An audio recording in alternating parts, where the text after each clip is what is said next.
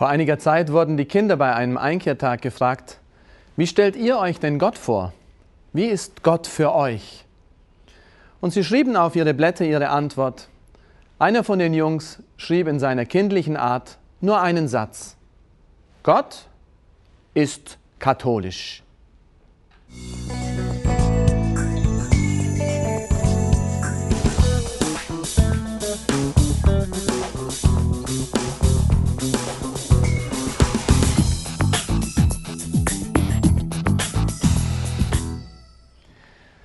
Hallo, ich bin Pater Klaus.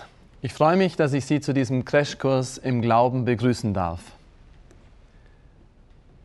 Ist Gott wirklich katholisch? Hat er vielleicht einen langen weißen Bart? Gibt es Gott überhaupt? Und wenn ja, kann ich ihm irgendwie begegnen? Hat die Bibel recht, wo die Wissenschaft uns doch ständig andere Dinge zu beweisen scheint? Hilft Beten überhaupt etwas? Wie geht das überhaupt? Warum lässt Gott das Böse zu, wenn er doch gut ist? Diese und viele andere Fragen, viele andere Themen wollen wir in diesem Glaubenscrashkurs gemeinsam besprechen. Ich freue mich, dass Sie dabei sind. Es wird mit Sicherheit sehr spannend. Wir wollen diesen Kurs auf drei Säulen aufbauen, die wir immer wieder gleichzeitig behandeln. Die erste Säule wird sein unsere Vernunft.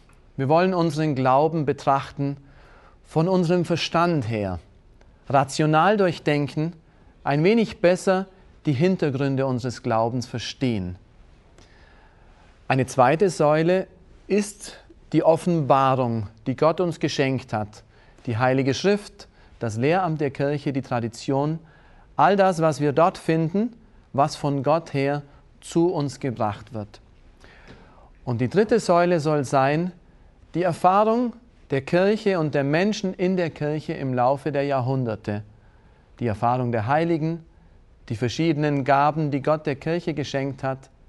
All das wollen wir gemeinsam betrachten, um unseren Glauben ein bisschen besser zu verstehen, tiefer zu leben und hoffentlich noch mehr Freude daran zu finden. Ich muss zu Beginn eine kleine Warnung aussprechen. Die Warnung ist folgende. Sollten Sie nicht bereit sein, das ein oder andere in Ihrem Leben vielleicht ein wenig nach diesem Kurs zurechtzurücken, dann ist es besser, dass Sie jetzt umschalten. Denn das soll nicht nur ein theoretischer Kurs bleiben, sondern die verschiedenen Themen, die wir besprechen, sollen uns für unser ganz konkretes Leben weiterhelfen. Und da kann es schon mal sein, dass sich das ein oder andere vielleicht ein wenig ändern muss. Sind Sie dazu bereit, dann sind Sie am rechten Ort. Noch zwei kleine Anmerkungen zu Beginn, bevor wir uns dem ersten Thema widmen. Wir wollen nicht so sehr apologetisch Apologetik betreiben, das bedeutet unseren Glauben beweisend erklären, sondern ich möchte einfach den Glauben darstellen. Ich möchte antworten auf die Frage, was glaubt ihr Katholiken eigentlich? Mit verschiedenen Gründen, mit verschiedenen Vernunftbeweisen, aber einfach in der darstellenden Art. Nicht zu tief theologisch, es soll nicht für die Gelehrten sein, sondern für uns alle. Und wir wollen dem Ganzen einen roten Faden geben, der sich immer wieder finden lässt. Vorgehen wollen wir dabei chronologisch. Das bedeutet, wir wollen am Anfang anfangen und wir wollen am Ende aufhören. Am Anfang. Was war denn am Anfang? Bevor alles war, bevor es überhaupt Sterne, Galaxien den Menschen die Erde gab, was war denn da? Die Heilige Schrift gibt uns eine interessante Antwort. Es ist Johannes der Lieblingsjünger, der so sein Evangelium beginnt. Im Anfang war das Wort. Und das Wort war bei Gott und das Wort war Gott. Im Anfang war Gott. Wir beten im Glaubensbekenntnis, wir glauben an den einen Gott, den Vater, den Allmächtigen, der alles geschaffen hat, Himmel und Erde, die sichtbare und die unsichtbare Welt. Am Anfang war Gott. Wer ist dieser Gott? Wie müssen wir uns diesen Gott vorstellen? Können wir ihn uns überhaupt irgendwie vorstellen? Was sagt uns die Vernunft? Was sagt uns die Philosophie, die großen Denker der Jahrhunderte? Was sagt uns Gott selber? Was sagt uns die Kirche und unser Glaube? Das soll das Thema sein, das uns heute beschäftigt. In der Heiligen Schrift selber finden wir zwei Antworten. In dieser Szene, als Moses das Volk aus Ägypten herausführen soll, begegnet er Gott im brennenden Dornbusch. Und Gott spricht zu ihm und sagt, Moses, ich möchte, dass du mein auserwähltes Volk aus Ägypten herausführst. Und in diesem Gespräch ergibt sich die Frage, die Moses dann Gott stellt, aber wer bist du überhaupt? Was soll ich denn den Menschen sagen, wenn sie fragen, welcher Gott ruft uns denn da? Wer hat dir denn gesagt, dass du uns herausführen sollst? Und Gott antwortet ihm mit einem Satz, der vielleicht ein bisschen schwierig klingt, aber ich hoffe, im Lauf der Zeit wird er sich erhellen. Ich bin der, ich bin. Oder auch, ich bin der, ich bin da. Gott ist derjenige, der einfach ist, der da ist.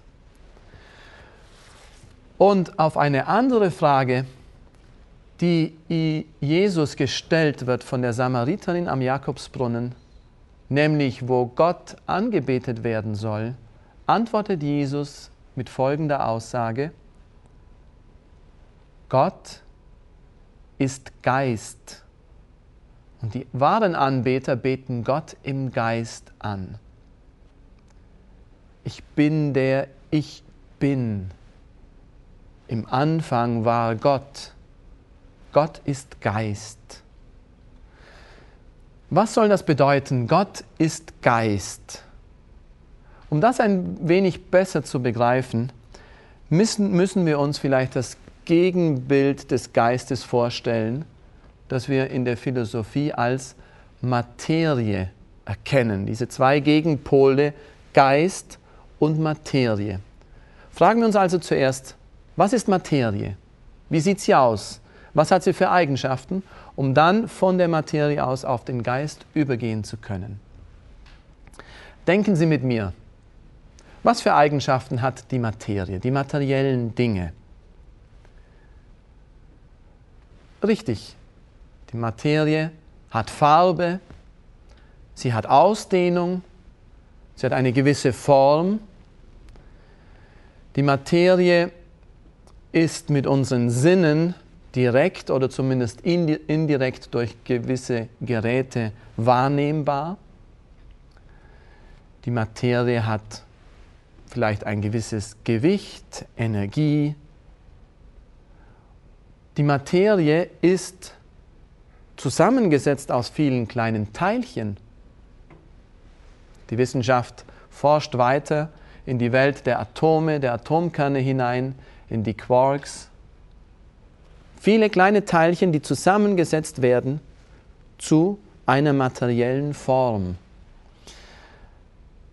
Und weil Materie aus vielen Teilchen besteht, kann sie auch und wird sie auch de facto immer wieder in diese Teilchen zersetzt.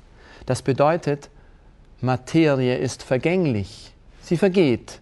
Sie kommt und sie vergeht, weil sie aus Teilen besteht, die zusammenfinden und wieder auseinandergehen.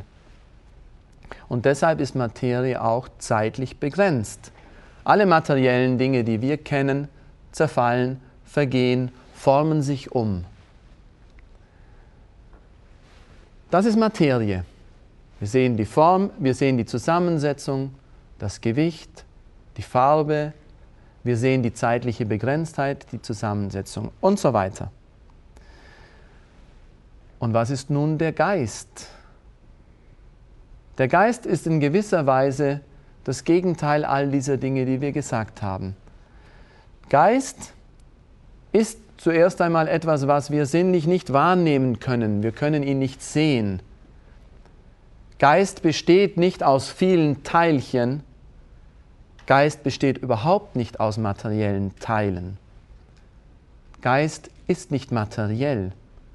Deshalb unsichtbar, unfassbar, in gewisser Weise nicht wahrnehmbar mit den normalen Methoden der Wissenschaft.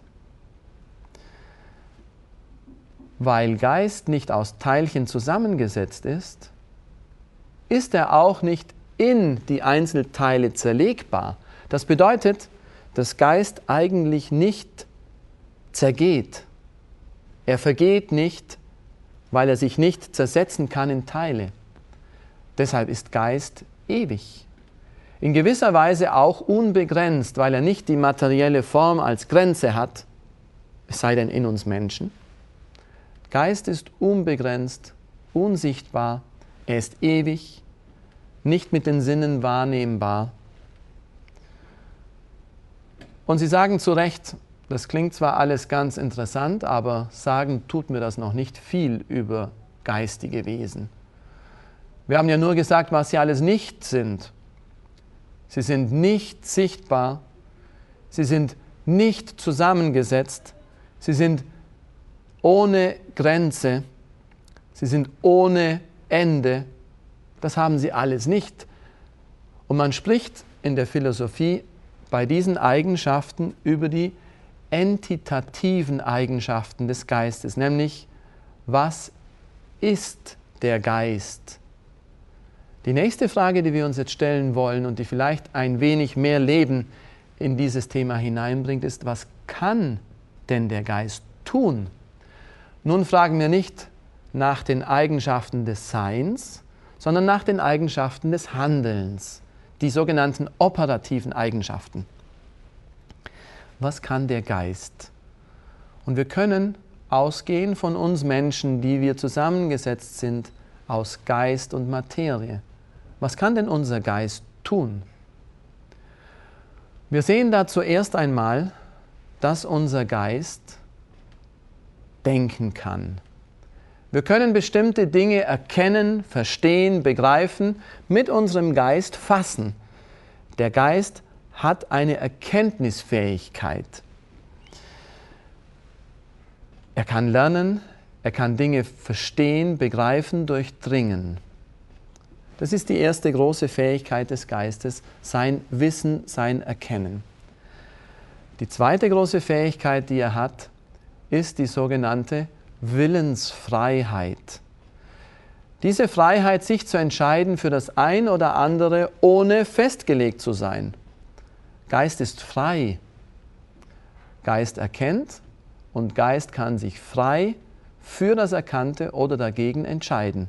Er ist nicht determiniert, nicht programmiert, wie ein Computer vielleicht. Er folgt nicht nur Instinktabläufen wie bei einem Tier vielleicht, sondern Geist ist frei. Willensfreiheit, Entscheidungsfreiheit. Und weil er frei ist und weil er das Gute und das Wahre und das Richtige erkennen kann und sich dafür entscheiden und es auch tun kann, Deshalb sagen wir, dass der Geist auch lieben kann. Liebe bedeutet, sich für das Gute zu entscheiden, es zu wollen, es zu tun. Geist lebt natürlich und wie wir sagten, der Geist ist da. Er ist hier, er ist anwesend, obwohl wir ihn nicht sehen können. Wenn wir nur das Ganze ein wenig hinüberführen in den absoluten Geist, den wir Gott nennen, diesen Geist, der durch nichts bedingt ist, dann können wir das Denken, das Wollen, das Lieben, das Dasein, das Leben dieses Geistes tiefer erkennen und Gott ein wenig darin sehen. Wir Menschen sind geistige Wesen und deshalb erkennen, begreifen, verstehen wir. Wir können denken, abstrakt, intellektuell denken. Der unendliche Geist denkt ganz anders als wir. Er hat auch diese Fähigkeit zu wissen und zu begreifen, aber in diesem unendlichen Geist gibt es nicht ein schrittweises Erkennen und Verstehen, so wie bei uns, sondern das Erkennen ist total und völlig in einem Moment. Vor dem unendlichen Geist, den wir auch Gott nennen, liegt das ganze Wissen, die ganze Erkenntnis, alles, was man überhaupt wissen und verstehen und begreifen kann, total transparent da. Wir können uns das nicht gut vorstellen, denn wir leben in der Zeit und im Raum und unsere Kenntnis ist immer schrittweise von einem zum anderen. Bei diesem unendlichen Geist sieht das ganz anders aus. Was bedeutet das, dass Gott alles weiß? Wir sagen auch, er ist allwissend. Das bedeutet, dass dieses geistige Wesen eben alles weiß. Die offensichtlichen Dinge, aber auch die verborgenen Dinge unserer Herzen. Gott weiß, was es unserer Seele ist. Gott weiß, was wir denken. Gott weiß, wie wir fühlen. Er kennt unsere Sehnsüchte durch und durch völlig transparent. Aber nicht nur das, Gott kennt auch die Vergangenheit. Auch die Vergangenheit liegt vor ihm als ein ewiges Jetzt. All die Gedanken der Menschen von damals, alle Sehnsüchte, alles Verlangen, alles, was im Menschen jemals war, liegt Gott detailliert vor. Bis hierhin können wir noch ein wenig folgen, aber nun kommt ein Schritt, den wir so nicht mehr begreifen können, nämlich Gott weiß nicht nur um die Vergangenheit oder um die Gegenwart, sondern der unendliche Geist weiß und kennt auch schon die Zukunft. Sein Allwissen erstreckt sich über alle Zeiten der Menschheitsgeschichte und der Geschichte und des Daseins überhaupt. Das bedeutet, dass Gott jetzt schon weiß, was in einigen Jahren geschehen wird. Er weiß schon, wie es mit mir in einigen Jahren stehen wird. Und sobald wir das hören, regt sich in uns das Gefühl, aber wenn Gott das alles schon weiß, dann bin ich ja vorherbestimmt. Dann muss ich das ja so tun. Dann bin ich ja nicht mehr frei. Das ist ein Fehlschluss. Denn Gott hat die Fähigkeit, über der Zeit zu stehen und deshalb die ganze Zeit einzuschließen. Aber das bedeutet nicht, dass er unsere Entscheidungen bestimmt. Ich möchte Ihnen ein kleines Beispiel geben, das uns vielleicht ein wenig helfen kann. Stellen Sie sich vor, Sie fliegen in einem Polizeihelikopter und beobachten den Verkehr. Und Sie sehen dort unten eine große Kreuzung. Sie beobachten die Kreuzung und sehen, dass von der einen Seite ein Auto mit großer Geschwindigkeit auf die Kreuzung zurast und von der anderen Seite ebenfalls. Und Sie beobachten, wie diese zwei Fahrzeuge sich bewegen. Und Sie denken, wenn die so weitermachen und nicht bald bremsen, dann gibt es dort unten einen Riesenunfall. Die Tatsache, dass sie das in Anführungszeichen voraussehen, was da passiert, bedeutet das, dass sie das bestimmt haben, dass es so sein wird? Nein, überhaupt nicht. Und bei Gott ist es ähnlich. Gott sieht das Ganze von einer anderen Ebene aus. Wenn wir uns auf die Ebene des Helikopters bewegen, dann sehen wir die Dinge mit einem anderen Blick. Gott bewegt sich oder ist auf der Ebene der Ewigkeit, außerhalb von Zeit und Raum. Und deshalb liegt die ganze Zeit schon offen vor ihm. Für uns ein Geheimnis, doch in der Allwissenheit Gottes so präsent. Gott ist nicht nur allwissend, sondern auch seine freie Entscheidungskraft hat eine ganz andere Ausprägung als bei uns. Auch er ist frei in seinen Entscheidungen, aber diese Freiheit ist wirklich total. Eine absolute Freiheit. Denn das ist ja genau der unendliche, absolute Geist, nicht bedingt durch irgendetwas, sondern eben absolut, losgelöst, frei von allem. Gottes Freiheit ist absolut. Das bedeutet, dass Gott alles kann, was er nur möchte. Es gibt nichts, was Gott nicht könnte. Wir Menschen müssen uns für Dinge entscheiden und sehen uns dann gebunden an Materie und Raum und Zeit und unsere konkreten Bedingungen. Gott hat nicht diese Begrenzungen, sondern bei Gott allein genügt es einen Gedanken und dieser Gedanke wird zur Wirklichkeit. Den größten Gedanken, den Gott in diesem Sinne gedacht hat, der für uns am sichtbarsten und fühlbarsten geworden ist, ist, es werde. Die Schöpfung. Dieser unendliche, allwissende, allgegenwärtige Geist hat durch einen einzigen Gedanken die ganze Schöpfung ins Dasein gerufen. Er hat aus dem Nichts einfach etwas gemacht durch seine Schöpfungskraft, durch seinen, seinen absolut freien Willen. Auch das ist für uns schwierig zu begreifen, eigentlich nicht letztlich zu begreifen, aber doch einigermaßen nachzuvollziehen.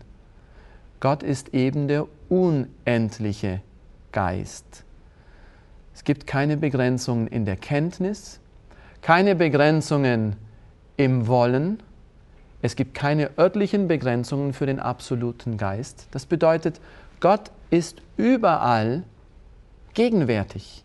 Wir können ihn nicht sehen, aber er ist da. Er ist überall ganz und gar gegenwärtig. Wir haben auch gesagt, dass Gott das Geist lieben kann, indem er sich für das Gute entscheidet.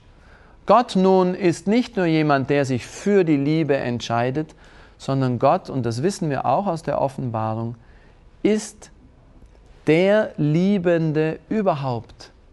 Er ist der Quell der Liebe. Er ist das, woraus die Liebe überhaupt hervorgeht. Stellen wir uns ein Elektrizitätswerk vor. Da haben wir in einem konkreten Raum eine konkrete Birne, die eingeschraubt wird und wir schalten an und wir sehen das Licht. Dieses Licht kommt nicht aus der Birne selber, dieses Licht kommt nicht aus dem Kabel selber, sondern dieses Licht kann nur kommen, weil es verbunden ist mit der Quelle der Energie, nämlich mit dem E-Werk. Ein bisschen ähnlich ist das mit uns Menschen und der Liebe in unserer Welt. Alles, was wir als Liebe, mehr oder weniger reine und gute und schöne Liebe bezeichnen, hat seinen Ursprung nicht in uns selber, sondern geht auf Gott zurück, der der Quell der Urquell, dieser Ursprung der Liebe ist. Gott ist die Liebe in Person. Das bedeutet, in ihm kann nichts anderes sein und ist nichts anderes als absolute, völlige Liebe. Manchmal begreifen wir Gottes Liebe nicht sehr gut, weil sie für uns hart, schwer, fordernd ist. Aber das bedeutet nicht, dass Gott deshalb irgendetwas anderes in sich trägt als die Liebe. Da können wir uns also diesen absoluten Geist ein wenig besser vorstellen. Nicht mit Bildern, nicht mit Darstellungen, die das Ganze nur ein wenig kennzeichnen, sondern so wie Gott wirklich ist. Ein unendliches Wesen, unsichtbar, weil er geistig ist, nicht berührbar für uns, weil er keine Materie hat, aber ein Gott, der da ist, gegenwärtig, ein Gott, der liebt, der mich, jeden einzelnen von uns, der die Schöpfung, der alles liebt, was er gemacht hat. Gott, der die Liebe ist, der sich uns schenken möchte auf seine geistige Art und Weise.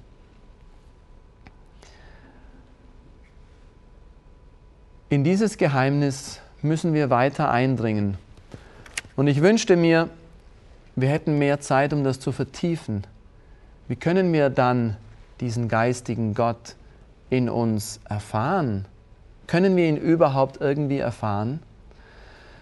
Wir können auf die Art und Weise, wie Gott das möchte. Und das werden wir uns in den, dieser ganzen Serie des Glaubens Crashkurses immer wieder vor Augen führen. Gott möchte, dass wir ihn kennen. Er möchte, dass wir ihn lieben können. Er möchte erfahrbar sein, wenngleich er dieses unsagbare, unaussprechliche geistige Wesen ist. Und er gibt uns auch die Hilfen und die Wege dazu, das wirklich zu erreichen. Wir sind gottfähig, weil wir nach Gottes Abbild geschaffen sind. Gott hat also keinen langen weißen Bart. Gott ist nicht böse, sondern Gott ist ein gutes Wesen, unendlich, ungeschaffen seit aller Ewigkeit. Und dieser Gott möchte in Kontakt mit uns treten. Warum, wie und wann, das werden wir in den nächsten Sendungen sehen. Ich danke Ihnen, dass Sie dabei waren. Gott segne Sie.